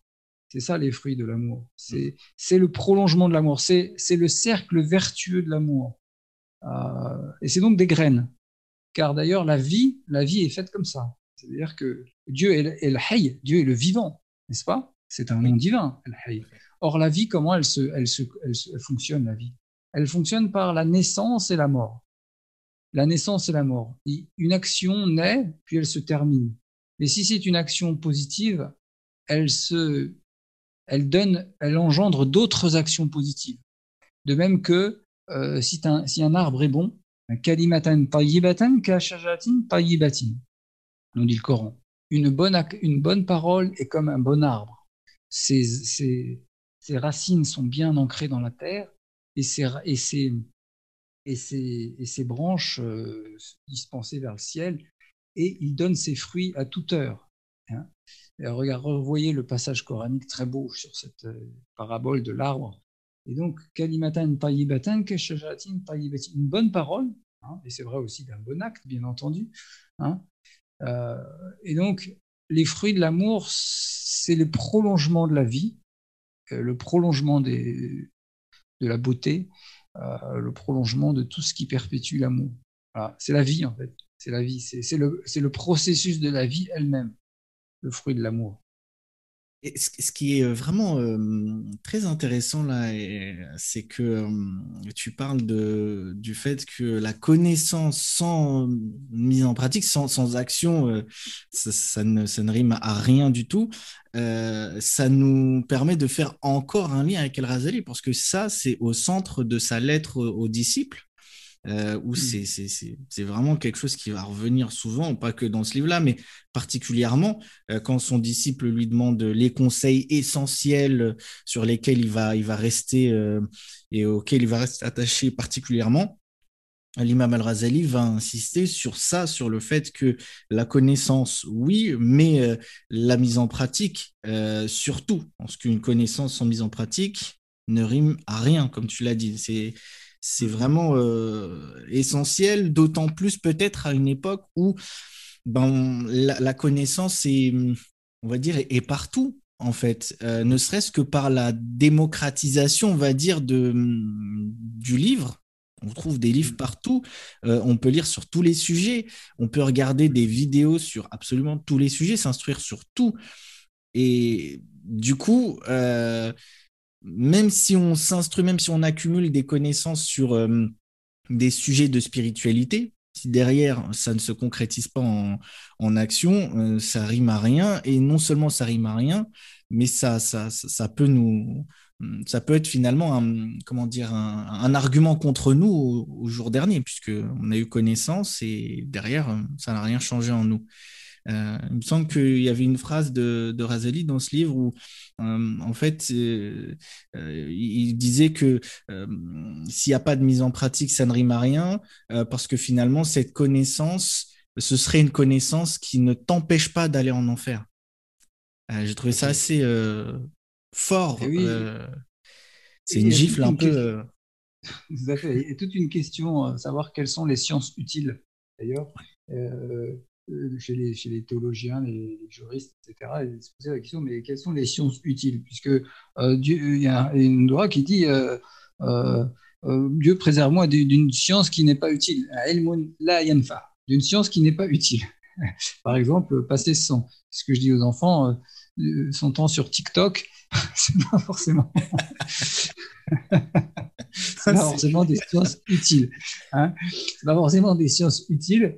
Et, donc, effectivement, euh, la science utile, c'est la science qui va permettre de, euh, bah, justement de, produire des, fruits, hein, des fruits, des bons fruits. Et, ce qui est intéressant, c'est que euh, contrairement à ce qu'on pense, en tout cas, souvent on lit dans la tradition que, en tout cas, certains compagnons ne passaient pas, à ils apprenaient un verset coranique, mais ils n'en apprenaient pas un deuxième avant d'avoir mis en pratique ce que ce que ce qu'impliquait ce passage coranique. Et je trouve ça euh, très intéressant, même si ce n'était pas forcément le cas de tous, hein, parce qu'on a, on a tort des fois de, généraliser comme ça des informations. Mais en tout cas, certains étaient comme ça. C'est-à-dire qu'il il, euh, y avait cette... Et c'était euh, vraisemblablement l'éducation du prophète hein, vis-à-vis de, ses, compagnons. Hein. Il leur enseignait à faire comme ça. Et donc, d'abord, agir. Et comme tu disais, pourquoi? Parce que c'est un argument contre soi euh, de savoir les choses et de ne pas les mettre en pratique. Euh, et, plus on est savant, et d'ailleurs c'est pour ça que la tradition nous dit aussi que les premiers à entrer en enfer sont lama et sous. Les, les, savants euh, de mauvaise, de intention, certaines, les, savants mauvais, négatifs, néfastes. Hein. Lama et sous, on les appelle les premiers à en enfer. Pourquoi? Parce que c'est ceux qui savent, ils ont tout, ils ont tout lu, ils ont tout, ils savent, ils connaissent les textes par cœur. Et, malgré ça, en fait, leur intention est négative, est mauvaise. Ils ont, ils ont tout, ils ont tous les outils, mais ils n'en font rien. En fait, ils ont tous les outils. C'est comme si, euh, voilà, moi, j'ai de quoi construire un hôpital. Euh, j'ai tout ce qu'il faut pour construire un hôpital. C'est là devant moi, j'ai les briques, j'ai tout, j'ai les médecins. Et puis, euh, non, je le fais pas. Euh, je, voilà, j'ai décidé de pas le faire. Ouais, c'est criminel, surtout. Euh, c'est ça. Si, si, on imagine une situation où euh, les gens tombent de, comme des mouches et qu'il faut absolument un hôpital, tu as tout pour le construire et tu ne le fais pas. voilà, il y, y, a une responsabilité là. Mm. Il y a une responsabilité. donc la science est une responsabilité. donc voilà, c'est pour ça que voilà, il, faut, il faut mettre en pratique ce que l'on sait. Et comme disais, je disais tout à l'heure, le Hazim nous dit, lorsque l'on fait selon notre science, et eh bien Dieu nous enseigne un surcroît Et d'ailleurs, c'est ce qu'on vérifie hein, dans le cheminement spirituel, lorsque l'on travaille sur ces, sur, ces, sur ces travers, sur ces défauts, on se rend compte quand on, quand on, quand on change quelque chose en soi, ça change non seulement notre façon d'agir, mais ça change aussi notre, notre perception des choses et, notre vision de Dieu. Et c'est intéressant, parce que d'ailleurs la tradition nous dit euh, Ana abdibi, tradition, un hadith qudsi, comme on dit, hein, c'est Dieu qui s'adresse, qui parle à la, à la première personne, il dit Je suis auprès ou conforme ou proche de l'opinion que mon serviteur se fait de moi.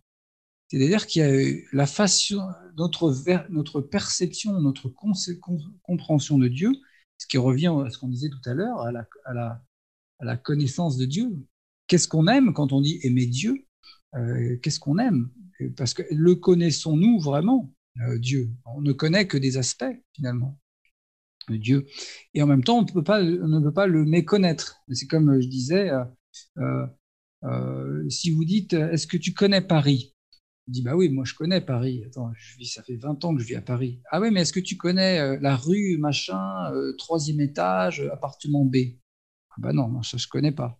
Bah, du tu connais pas, tu connais pas Paris dans ce cas-là. Puisque tu Donc, d'une certaine manière, on ne peut pas ne pas connaître Dieu. Mais d'un autre, d'un autre, euh, d'un autre côté, on ne peut pas le connaître pleinement.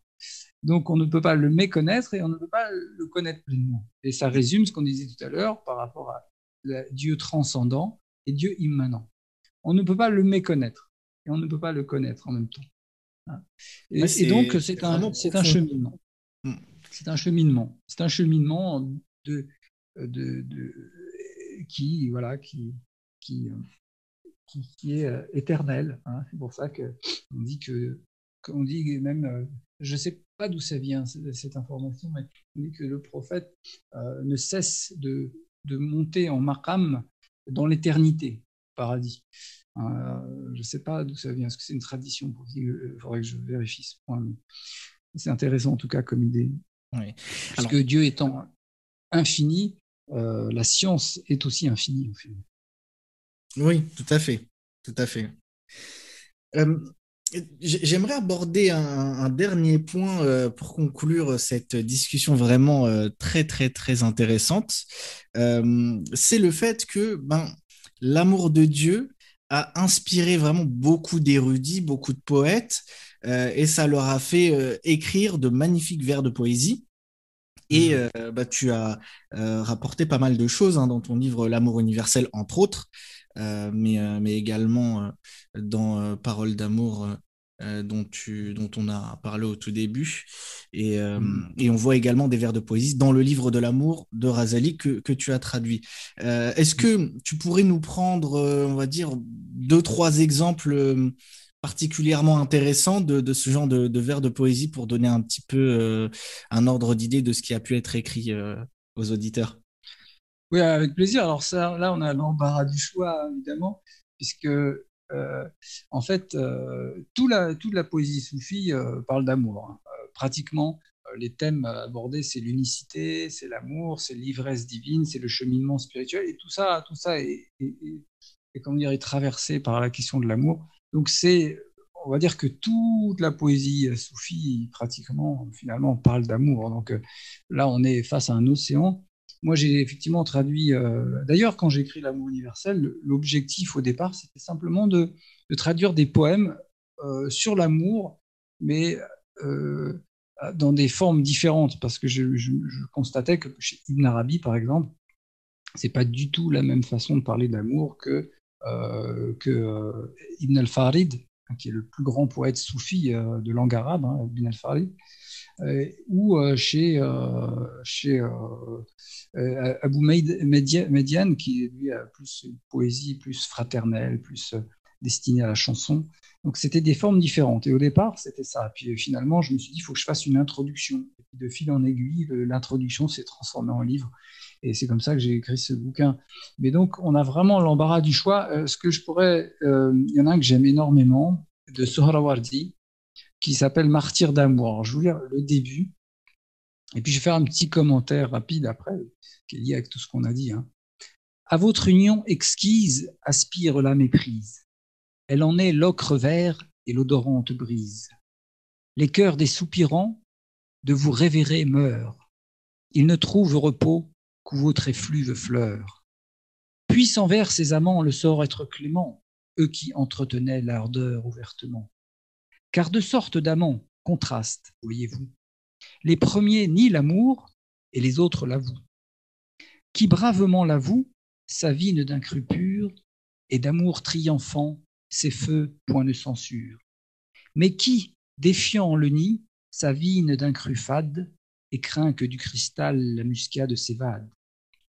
Hélas, livrant l'amour, les amants se condamnent. Âpre mort est promise à qui trahit l'arcane? Alors voilà, euh, ça continue, hein. mais ce qui est intéressant ici, c'est cette idée, euh, ce qui est assez euh, récurrente chez euh, Soravardi, c'est l'idée qu'il y a ceux qui parlent de l'amour et puis il y a ceux qui le taisent.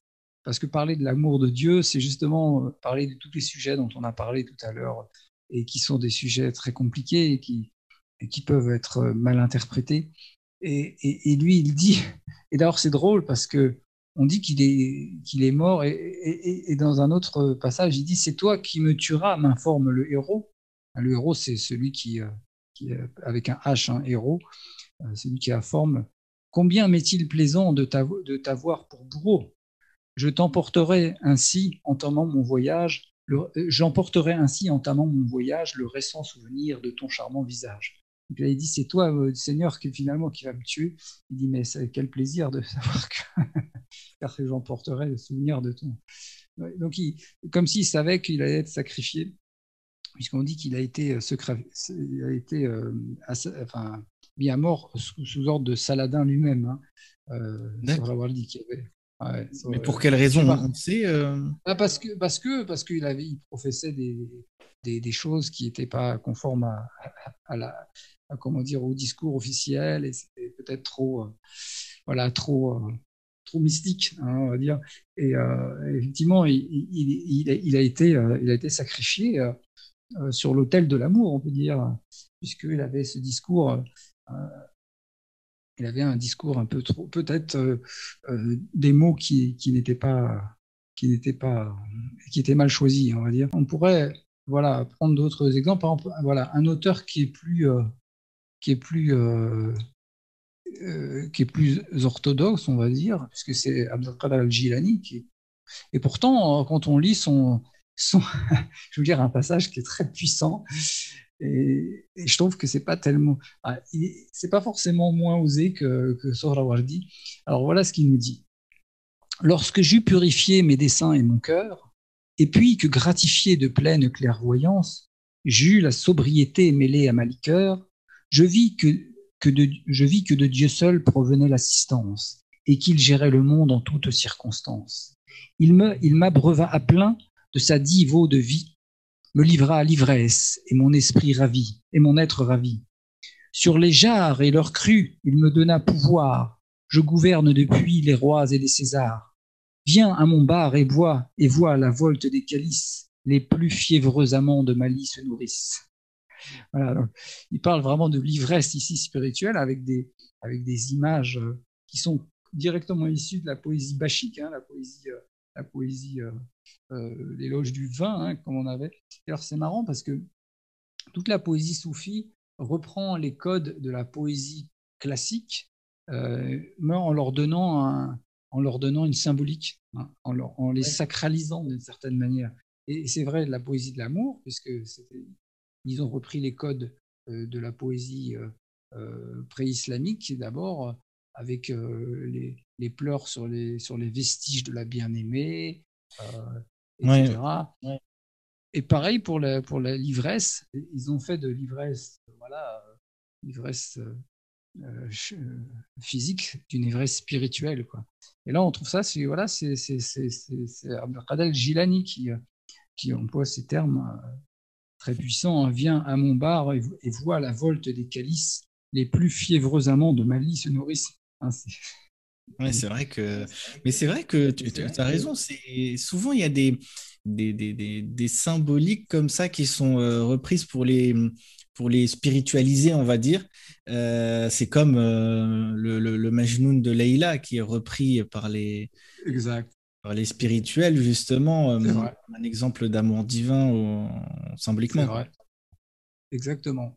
Et c'est vrai, dans la Bourda de Bousseri, la Bourda de Bousseri, qui est la deuxième, enfin, la, plus, la deuxième euh, très connue, parce qu'il y avait la Bourda de Kab Nouzorel, hein, cette fameuse qui est, c'est, euh, pour rappel, hein, c'est Kab Nouzorel qui vient voir le, prophète, qui se convertit, qui lui, qui lui récite ce poème, et le prophète lui, donne sa, sa, Bourda, donc sa tunique, pour le remercier. C'est pour ça que son poème s'appelle la Bourda. Et donc d'autres poètes plus tardifs ont essayé de, rivaliser de, talent avec, euh, avec et notamment l'imam el-Bousseri. Et, euh, et, donc, quand on lit la, la Bourda de l'imam el-Bousseri, il reprend les, il reprend les codes de la poésie pré-islamique, c'est-à-dire il commence par pleurer sur les vestiges de la bien-aimée, sauf que ici, les vestiges de la bien-aimée, c'est Médine et la Mecque. C'est plus le même lieu. Il, ça, il leur donne un, un autre sens. Mm. Et puis le voyage le voyage sur la Hadou de Chamel, c'était aussi un des, passages nécessaires dans la poésie pré-islamique, eh bien, il en fait le voyage spirituel, le combat contre l'ego, etc., etc. Et le bien-aimé, c'est le prophète et c'est Dieu. Hein. Et voilà, l'intérêt, euh, encore une fois, de comprendre, comme on l'a dit, les terminologies, euh, les, les, les, symboles et, et tout ça, parce que sinon, codes. exactement, les codes, c'est ça.